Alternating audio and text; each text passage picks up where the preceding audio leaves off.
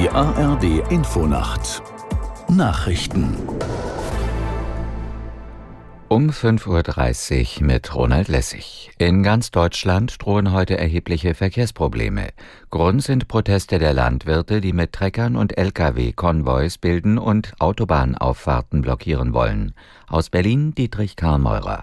Die Bauern wenden sich damit gegen die von der Bundesregierung geplanten Kürzungen bei der finanziellen Unterstützung von Landwirten. Auch wenn die Pläne teilweise zurückgenommen wurden, halten die Bauern an ihren Protesten fest. In sozialen Netzwerken wurde intensiv für die Aktionen mobilisiert, auch von Trittbrettfahrern. Das Bundeskriminalamt warnt vor einer Unterwanderung der Proteste durch rechte Gruppierungen. Der Präsident des Deutschen Bauernverbandes Joachim Ruckwied grenzte sich erneut ab und rief zu friedlichen Protesten auf auf. Persönliche Angriffe und Drohungen, so wie letzte Woche gegen Vizekanzler Robert Habeck, seien ein No-Go. Bei der Bahn beginnt in der Nacht zu Mittwoch ein neuer Streik der Lokführer. Er soll bis Freitag dauern. Das hat die Gewerkschaft GDL am Abend mitgeteilt. Aus Frankfurt am Main Gabi Beck.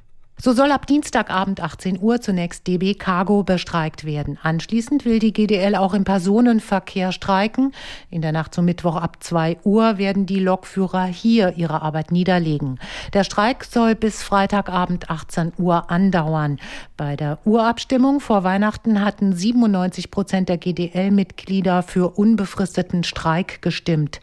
Sie fordern weiterhin eine kürzere Wochenarbeitszeit bei vollem Lohnausgleich. Die USA haben eindringlich vor einer Eskalation des Nahostkrieges gewarnt. Außenminister Blinken sprach bei einem Besuch in Katar von einem Moment erheblicher Spannungen.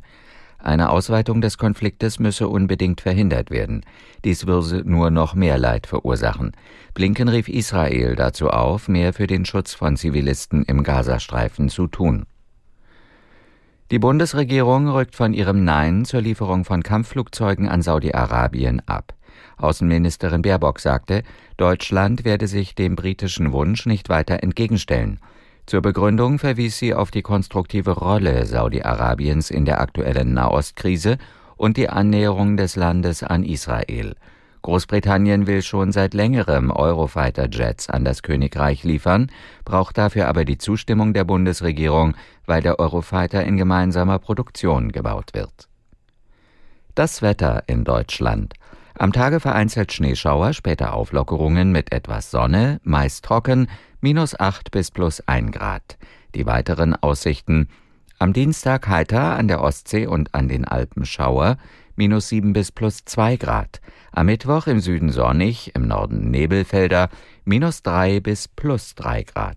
Das waren die Nachrichten.